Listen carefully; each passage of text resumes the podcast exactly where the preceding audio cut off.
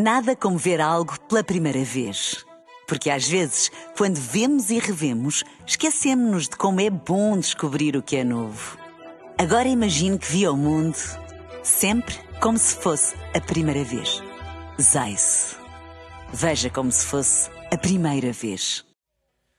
10 e 22 muito bom dia e porque é sexta-feira, vamos à edição desta semana do Visto de Fora.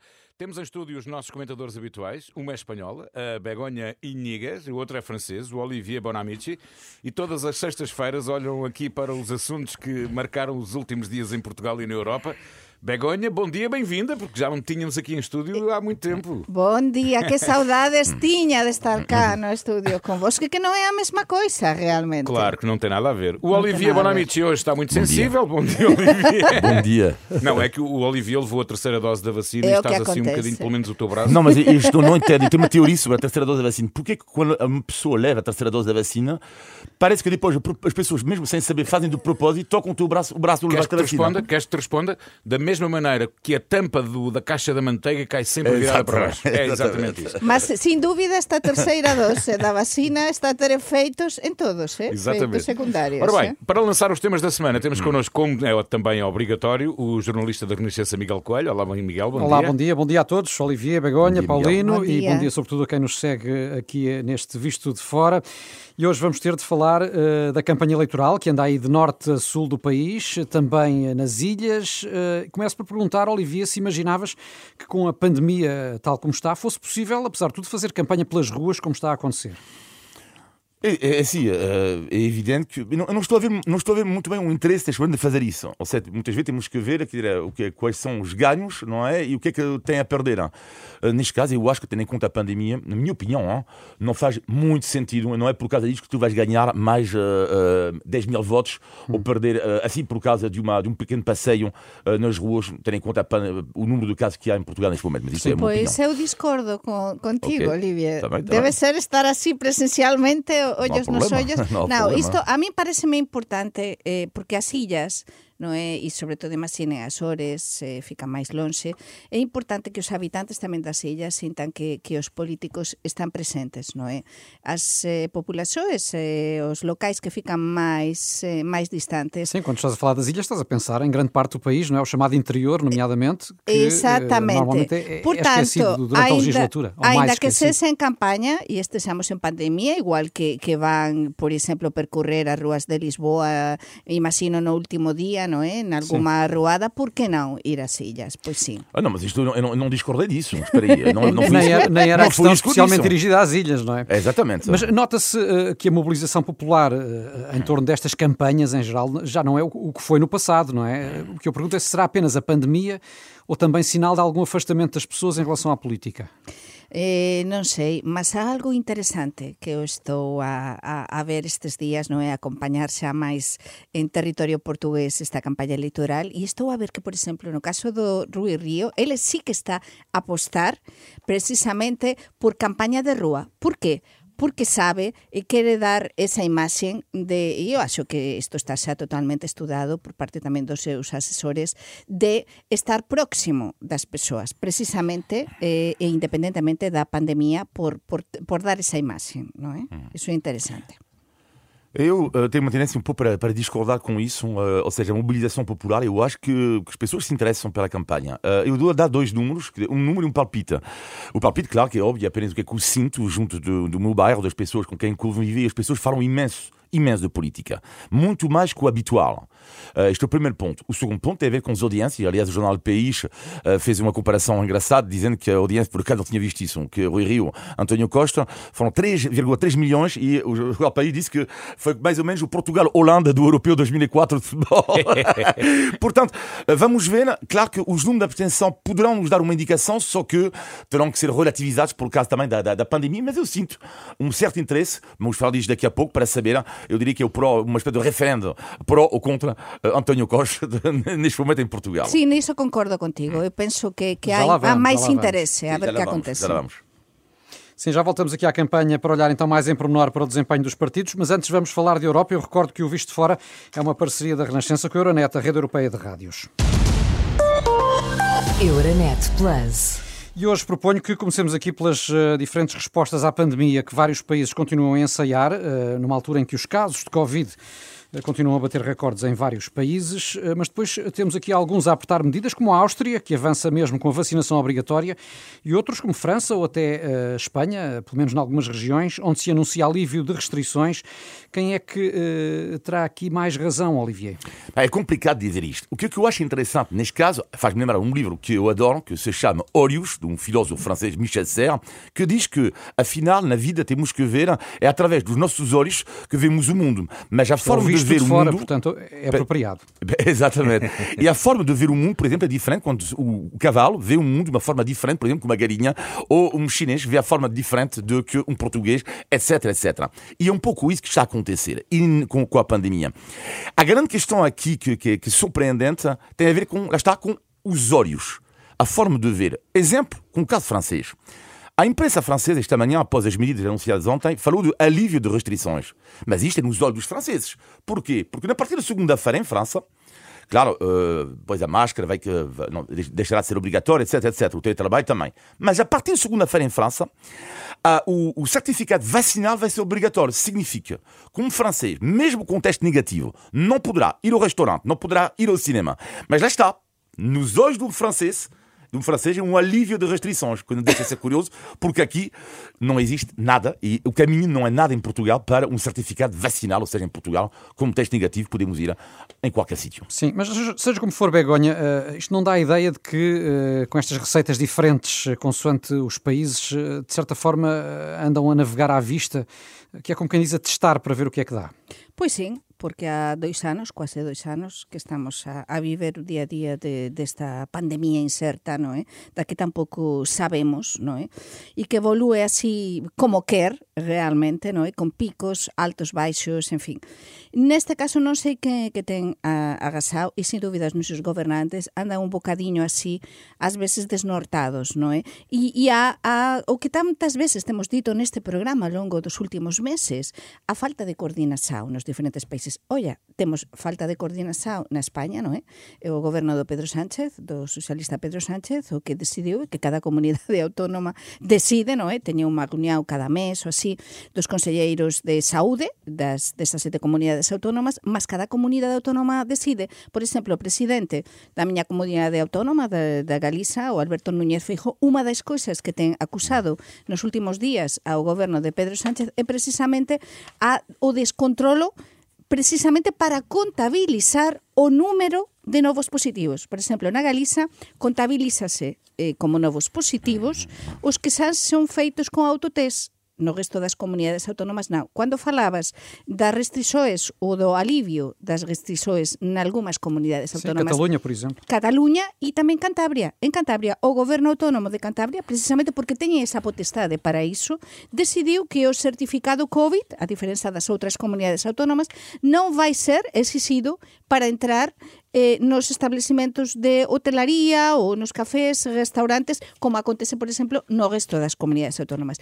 Por iso, como non vamos ter descontrolo na Europa? Si na propia España cada comunidade autónoma decide así, pois, eh, com, eh, é o que les considera. É moito difícil mesmo. Muito um, um dos países que estão uh, a aliviar restrições e que anunciam mesmo uh, praticamente o fim de todas as restrições é o Reino Unido uh, e vai começar já o alívio das medidas a partir de quinta-feira, com Boris Johnson a tomar esta opção numa altura em que está debaixo de fogo cerrado, como se sabe, por causa das sucessivas festas que, que foram notícia e que ocorreram em Downing Street durante os confinamentos. O que eu pergunto, Olivier, é se haverá alguma ligação, eh, na tua opinião, eh, entre a situação política delicada em que se encontra o Primeiro-Ministro britânico e esta decisão de, de retirar as restrições? Sim, aliás, eu diria que quase tudo é, tudo é político. Hein? Aliás, em França, o alívio de restrições, estranhamente, acontece numa altura em que Emmanuel Macron vai anunciar em breve a sua candidatura à presidência da República Sim. Francesa. Uh, no caso do Boris Johnson, sabemos que os conservadores uh, um, estavam a contestar cada vez mais uh, e que, claro, que o alívio das restrições vai agradar ao seu partido político. Agora, eles é uma aposta, verdade seja dita, uma aposta.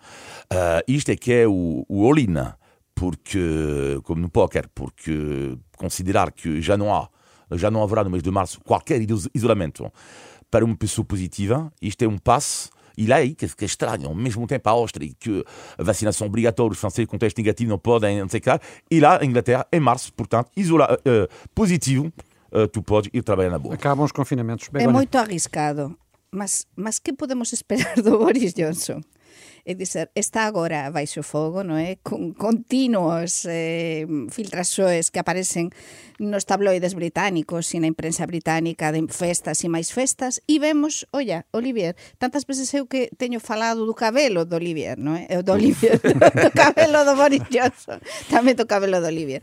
Mas o Boris Johnson xa está a ver como está, é dizer, se analizamos o seu aspecto, eu no outro día vim precisamente sair do cargo oficial e xa tiña a camiño camisa a camisa de fora das calzas. É dizer, que acontece? Este home está xa totalmente, eu acho que está no limite, non é? Entón agora están a anunciar estas medidas de restriccións eh, fora, porque eu penso que, claro, depois de todo o que saiu na imprensa británica e o que, o que se ten comentado das festas, Claro, ele non pode exigir aos outros o que ele non faz, non é? Será que quando vinha com a camisa de fora já vinha de uma festa também? Temos de falar aqui uh, novamente do, do uh, amigo predileto do Olivier, Emmanuel Macron, que apresentou esta semana as prioridades da presidência francesa do Conselho da União Europeia uh, e defendeu que o direito à interrupção voluntária da gravidez passa a ficar consagrada na Carta dos Direitos Fundamentais da União. como é que este anúncio foi recebido, Olivier? Mas é assim, Emmanuel Macron ao, ao, dizer isso, não é? Eu diria, marca uh, uma diferença brutal com uh, Angela Merkel, que é ele uh, divide um pouco mais do que a chanceler alemã, porque isto, esta decisão, como é evidente, nunca vai ser aceita. Nunca. Porquê? Porque precisam uh, a unanimidade e esta unanimidade não vai acontecer só por causa de um país, por exemplo, Malta, uh, que, claro, vai recusar isto. Portanto, porquê que ele diz isto? Ele já sabe a partir de que está perdido neste combate para ele está perdido. Uh, portanto, eu acho que é mesmo uma forma de marcar a sua diferença, uma diferença também ideológica e também uma diferença fundamental com a Presidente do Parlamento Europeu, que sabemos é claramente contra Sim. a interrupção voluntária uh, de, de gravidez e, portanto, é uma forma para ele de marcar duplamente o seu território. Pegonha. Sí, sí, é así mesmo. Eh, xusto coincidiu con ela adiante, non é? e a, a recém-eleita presidenta do Parlamento Europeo, como dixía Já vamos falar dela tamén, eh, que, que conservadora e efectivamente é contra a interrupción voluntaria da gravidez. E isto é unha maneira tamén de reforzar a súa pos, o seu posicionamento do Macron e, e este anuncio eh, realmente eh, foi recibido en España, mmm, bueno, eh, destacouse bastante, eh, realmente eh, nos, nos media españois e destacouse nesta liña que está, que está a comentar Olivier e que estou a comentar eu, non é? Desa diferenza de ser a posisao da nova presidenta do Parlamento Europeo a defender a vida e este posicionamento do Macron non é? A, a apostar pela interrupção eh, voluntária da gravidez e, e pronto, eh, por todo este setor. Em relação à, à, nova Presidente do Parlamento Europeu, eh, como se sabe, ela vem de Malta, eh, Roberta uhum. Metsola, é, é um dos países que estão no centro das rotas migratórias. Eh, será que esta voz central agora na Europa poderá mudar alguma coisa neste campo, Olivier? Pô, sim, isto não é por causa de uma pessoa que se muda uma política europeia, mas eu diria que ela vai ser... uma diferente. Sim, exatamente. Eu diria que, que ela vai ser menos consensual uh, do que o seu antecessor, isto para mim é uma evidência, e ao mesmo tempo, que diz respeito à imigração, uh, ela uh, tem um discurso, porque a Begonha dizia, é conservadora, e de facto ela é, politicamente falando, mas às vezes não podemos, temos que ver, ou seja, analisando o, o discurso de, de, de desta pessoa maltesa, como em português, maltesa, maltesa não é? sim. esta política maltesa, exatamente, peço desculpa, uh, vemos que é mais, um pouco mais complexo, porque, por exemplo, ela é uh, contra uh, a interrupção voluntária da gravidez, aliás, Malta é o único país, o único país onde o, o, o aborto, o IVG, portanto, é proibido em qualquer uh, uh, circunstância e ao mesmo tempo é uma política que defende uh, não só os migrantes, mas também as minorias LGBT. Portanto, às vezes, esta política é um pouco mais complexa do que nós podemos ver. Portanto, ela tem um discurso, de facto, super apoiar os migrantes. Begoña. Esperemos que así sexa. Vai ser difícil eh, ultrapasar eh, o humanismo do, do seu predecesor, do predecesor de Roberta Metsola, mas, eh, mas temos de ter esperanza. Eu penso que sí que pode ser efectivo o feito de que la esa originaria de, de Malta, que Malta estes nesa gota eh, dos migrantes, e, e é verdade, ela pode ser conservadora, como dixía Olivier, eh, no, no campo, por exemplo, do, do aborto, non é? Mas na parte social, na parte do humanismo, na parte de, de, de, dos migrantes, dos direitos dos migrantes, eh, esperemos que realmente eh, fasa bastante sobre isto porque é moito preciso que a Europa aposte pelos dereitos dos, dos migrantes e, e, e, e posamos dar un exemplo eh, a nivel global eh, de, de axudar a este tipo de persoas que deberíamos ter e, e ficar aínda máis envergoñados de ver as imaxes que continuamos a ver de entrada de migrantes na Europa. Sim, e, já agora no, no, no combate uh, às hum. desigualdades, uh, esta eleição por si só uh, também representa a nomeação de mais uma mulher para um cargo-chave na Europa. Sim, isso é interessantíssimo. E lembro que Christine Lagarde do BCE e Ursula von der Leyen da Comissão Europeia, com Roberta hum. Metsola no Parlamento Europeu, são três em quatro para o Sim, lado feminino. E é uma curiosidade também no que diz respeito às eleições, e analisando para os na campanha, podemos observar que uh, no debate das rádios, os três entrevistadores eram três mulheres. Muito bom. E também podemos observar, estava a pensar isto no outro dia, que uh, no debate Rui, Costa, uh, Rui Rio, António Costa, havia duas mulheres e um homem, e estava a pensar no carro, no, esta manhã, por acaso, a pensar nisso, que antigamente era muito raro ver tantas mulheres a fazer entrevistas políticas, como afirma Sim, sim, isso anos, é, é destacado e, sobretudo, que tenhamos na Europa isso, estas, estas três pessoas de peso e depois entre as candidatas também. E aqui para estúdio, presidir... a Begonha está sozinha, mas vale por três, não é? e não, nas candidatas ao Parlamento, a presidir o Parlamento Europeo, tiñamos unha candidata española que ficou en terceira posición. É dizer, as mulleres en forza, mas non nos enganemos que aínda estamos en inferioridade de condições en moitos traballos. Vamos lá chegar, até porque eu quero acreditar que depois da senhora Metsola há de vir a senhora Dá-lhe Gás. Bom, estamos no Visto Fora com a Begonha Nigas e o Olivia Monamici, um programa que fazemos aqui na Renascença todas as semanas, em parceria com a Euronet, Rede Europeia de Rádios. Euronet Plus. Por cá uh, já abordámos uh, isso há pouco, estamos em plena campanha eleitoral. O que eu queria agora saber era qual o interesse que estas eleições estão a suscitar nos vossos países, Olivier. É imenso, uh, imenso mesmo. A dificuldade depois para um correspondente estrangeiro é resumir em 50 segundos ou num minuto uh, uma política que às vezes é mais complexa do que parece. Isto é uma grande. eu, por isso eu vou dizer que vai ganhar, tenho a certeza absoluta, o Rui Costa, ou seja, o Rui Rio, ou, o António Costa. Mas isto estive a pensar, e também porque é que eu vou uh, dizer, já, já tenho meus reportagens para fazer hoje sobre isto. Uh, num minuto, e não vou fazer um minuto aqui, vou fazer falar 20 segundos, que é, para mim, é um referendo claramente pró ou uh, contra uh, António Costa. Ou seja, para mim, se António Costa ganhar as eleições será uma grande vitória dele, e não apenas do Partido Socialista, mas dele. E se ele perder, não será uma derrota para mim do Partido Socialista, mas será uma enorme derrota de António Costa. E veja a minha volta, e aliás, vê-se esta manhã a sondagem, a última sondagem que apareceu, que apareceu, que é cada vez mais pessoas querem votar útil. Pessoas de direita querem derrotar a qualquer custo agora António Costa, e pessoas de esquerda querem absolutamente evitar, porque para ele seria o pesadelo, seria a direita no poder. Portanto, é o voto cada vez mais útil à esquerda e à direita. Hum. Begonha, como é que estão a ser estas eleições vistas de Espanha? Eu agora, que como sabem os nosos ouvintes, paso unha semana eh, a traballar desde Lisboa e outra desde Vigo, desde outro lado da fronteira, non estou a ver eh, máis interese neste momento. Atensao, o que costuma acontecer en España é sempre cando se aproxima o fin da campaña e mesmo debe esperar no día das elexoes o día depois.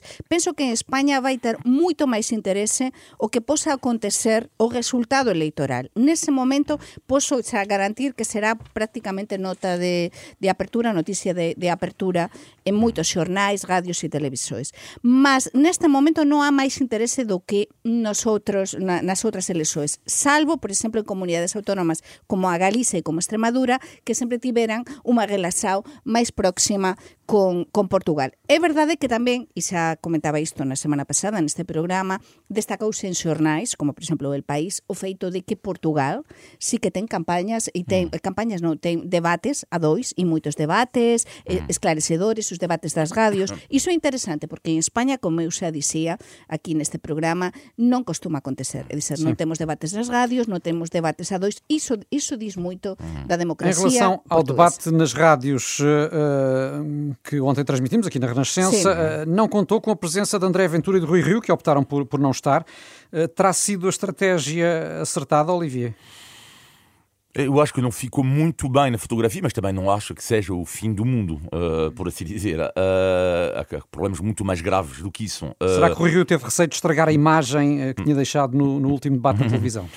Talvez, mas estamos a ver que, que ela que está a subir, no entanto, mesmo assim, nas sondagens. Agora, eu diria que uh, uh, eu acho também que há um problema, que é, infelizmente, o debate para as rádios aconteceu, na minha opinião, demasiado tarde, as pessoas já estavam um pouco fartas, e se calhar também os políticos também, uh, que é, o que é que tu vais acrescentar após 1 milhão e 400 mil debates? não é? Não, mas é verdade, ou seja, há uma altura em que até o próprio fator novidade é um pouco complicado.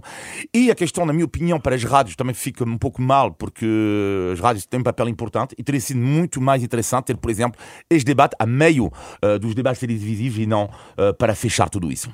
Sim, o timing é importante, mas sem dúvida vamos ser críticos porque por que faltaran o debate das radios e non faltaran a, aos debates televisivos? Esa é a miña pergunta. A radio é tan importante como a televisão, tan importante, pelo menos en España, estamos é pelo a menos falar... tão importante. É pelo menos, exactamente. Se eh? calhar se soubessem que o debate da rádio dava na televisão, tinham ido.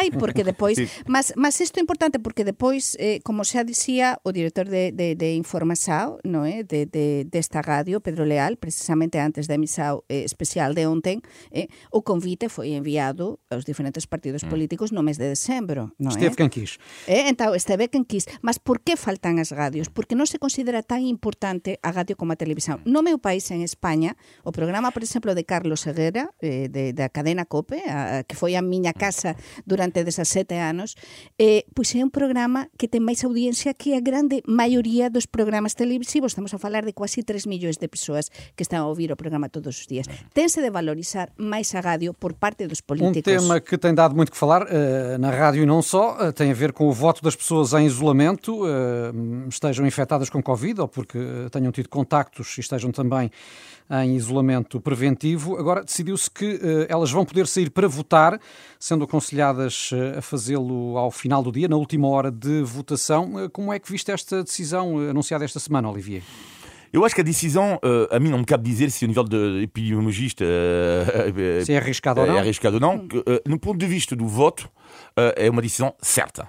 Porque, de facto, como há, normalmente vamos ter um milhão de pessoas isoladas no próximo, portanto, daqui a uma semana, seria inacreditável haver um milhão à escala portuguesa. Isto pode ter consequências inacreditáveis sobre o resultado de uma, de uma votação. Portanto, algo tem que ser feito. Agora, Resta saber se foi esta forma correta ou não. Eu vi, por exemplo, esta manhã no jornal e uh, que na Finlândia eles vão votar ao ar livre, uh, pronto, mesmo com temperaturas negativas. Uh, claro que é menos se eles arriscado. podem, não é? Como? Como? se na Finlândia podem, Sim, por meio de razão. Exatamente. Se calhar isto era uma pista que era mais interessante também, mas enfim. Sí, mas eh, eu penso que foi é un bocado confuso. Eh, estamos en Portugal, estamos habituados ás decisões a portuguesa, eu digo con todo o amor e con todo o respeito para este grande país que é Portugal, mas, mas ás veces é un bocado caótico, non? Neste Mas tipo isto já aconteceu em coisas. Espanha, esta opção uh, da votação em horários específicos para confinados, ou não? Eh, aconteceu en alguma comunidade, eh, aconteceu na Cataluña, se mal non me lembro, mas non é eh, non é en eleições xerais, eh, legislativas. Mas eh, mas por que así? É dizer, eh, lembrome que as semanas comentábamos isto e falábamos da hipótese tamén do voto electrónico, iso sí se faz con seguranza. Mas Atenção. já, já não havia tempo para preparar Claro, uma mas por iso, porque non se pensou se callar suficientemente ben isto. E entón é agora que vai acontecer. No domingo vamos ver eh, eh, como é que corre a votação previa, digamos, non é? Que pelos vistos non há tanta xente inscrita como se esperaba, mas há moita xente inscrita. E lembrese que há un ano, cando foran as presidenciais, foi bastante caótico, lembrome das filas. E a ver como, como acontece isto, porque a ver se isto influencia ou non para maior número de abstensa ou non, non é? Portanto, a ver, vamos ver como é que corre isto e como que corre a votação das persoas eh, infectadas. eh? Sim.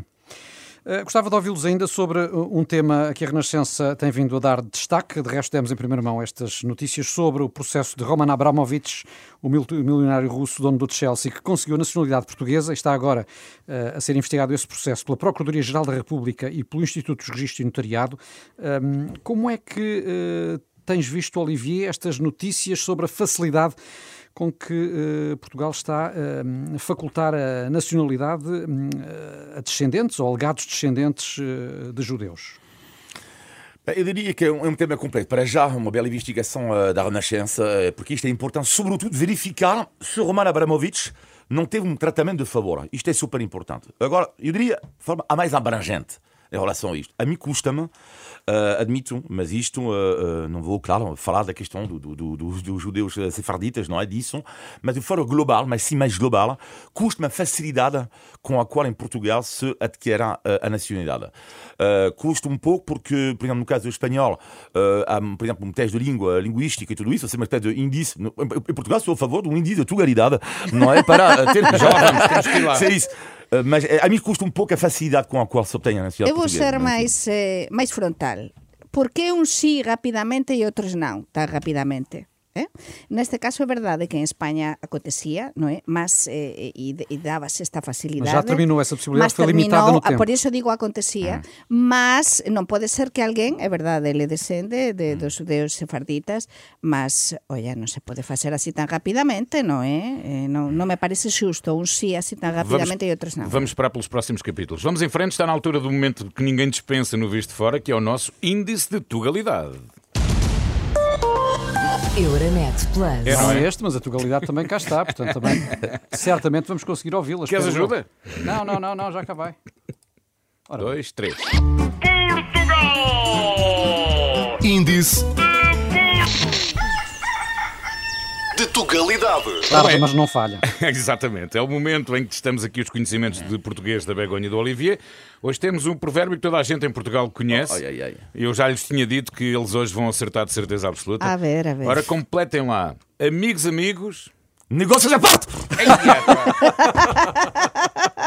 Foi preparado especialmente para ti, Olivier. Já tenho nacionalidade. Mas que pena não ter filmado. Eu acho que o teu cachê esta semana é para comprares um microfone novo.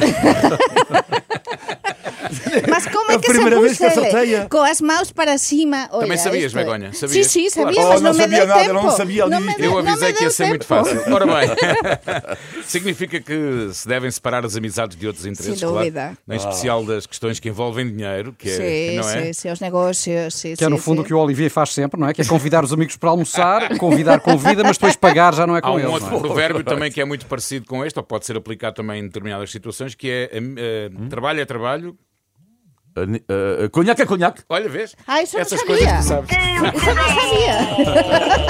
Índice. É o jackpot, nacionalidade portuguesa para mim agora. Ou se estás inspirado, Olivier. Ora bem, e antes de fecharmos, temos ainda, como sempre, o positivo e o negativo da semana, na opinião dos nossos comentadores. Negativo, Begonha. O negativo tem a ver quando chega esta altura do ano, não é? Esta altura de muito frio, que realmente não há muito frio na rua se comparamos com a Finlândia, que dixemos ao momento, com a Suécia, com os países do centro de Europa. Mas que acontece nas casas portuguesas? Que as casas portuguesas non están preparadas realmente para o frío, non é? E estamos a ver a, a persoas que realmente o están a pasar moito mal e é, é, son as típicas reportaxes que saen sempre, mas que non mellora a situación. Que acontece en Portugal? Pois acontece que a enerxía está moito cara e que as casas non están preparadas. Entón, para mí é o pior desta semana porque isto afeita a moitos dos nosos ouvintes, as persoas que nos están a ouvir neste momento. O teu negativo, Olivia? Ah, o negativo é para mim um tema de campanha que para mim foi muito pouco abordado abordado que eu acho muito estranho, uh, que não tenha sido um dos grandes temas da campanha, que é a bazuca europeia. Não estou a perceber. Ou seja, não estou boa. a entender porque vai ser boa, uma questão boa, chave uh, é do, da próxima ditadura e acho muito estranho uh, que tenha sido um, uma questão, foi falado, mas, mas é tão pouco em relação muito à bem. importância que vai ter para o país. Muito bem, Olivier, concordo contigo porque precisamente em Espanha é um tema do que se está a falar muitíssimo, precisamente é o diferente dinheiro que vai chegar às comunidades autónomas da bazuca Mas é por isso que a televisão tem que contratar Miguel Coelho já. já. com o ele, positivo. Olha, proponho desde já que no final da próxima semana, claro, façamos o balanço final desta campanha temos o Paulino com o tempo isso mais a fundo. positivo, Eh, rapidamente. O positivo ten a ver con esta luz de Lisboa, non me canso, non me canso de ver de esta enerxía positiva, estes días maravillosos de Xaneiro, todos os anos por esta altura, temos estes días maravillosos en Xaneiro cheios de luz, dá unha enerxía maravillosa, adoro esta cidade, adoro Portugal, mas adoro eh, esta luz de Xaneiro. É por isso é que também a nossa cidade é Lisboa. Claro. O teu positivo, Olivier? É um positivo tem a ver com um quiz que fez um, um FI esta semana. Vou explicar rapidamente. Vou fazer o quiz com vocês super rapidamente. Porquê? Porque durante um dia da semana falei no, mesmo dia cinco vezes com pessoas chamadas uh, com o mesmo apelido. Com apelido Costa. E, uau! Cinco Por isso costas no, no de mesmo, Costa. Ci- cinco costas no mesmo dia. E depois, olha, deixa-me com as ver, costas e fa- largas. E falei com o meu, com o meu filho. Dizer uma coisa curiosa em Portugal, já reparei que há muitos apelidos co- bastante comuns, por assim dizer. E o meu filho foi-me dizer um jogo, ele foi ver no Wikipedia e vou fazer o jogo com vocês. Qual é o top 5 uh, dos apelidos mais comuns em Portugal? No quinto lugar, Oliveira. No quarto, Ferreira. No terceiro, Pereira. No segundo, Santos. E a minha pergunta agora para vocês: qual é uh, O o, primeiro. uh, o primeiro? Pinto. Tu, tu- tu sabes? eh, Ele sabe. Pinto, Pinto. Não. Silva. Ia dizer-se que é o Silva. Silva, sim. Exatamente. Silva. E ficam a saber o que é surpreendente é que 10% dos portugueses, 10% têm o apelido de Silva, uh, uh, uh, têm o apelido de Silva, seja pode ser Silva Santos, ou só Silva, ou Silva Pereira, são cerca de 10% segundo E em, Fra- e em. França, qual é que seria? Em, em França, eu acho que é Martin, uma coisa assim. ou- Em Espanha seria Martínez, Pérez, acho que são os mais, eh, os mais habituais. Muito bem, meus queridos amigos, estamos no das final. partilhas é um problema, tanta gente.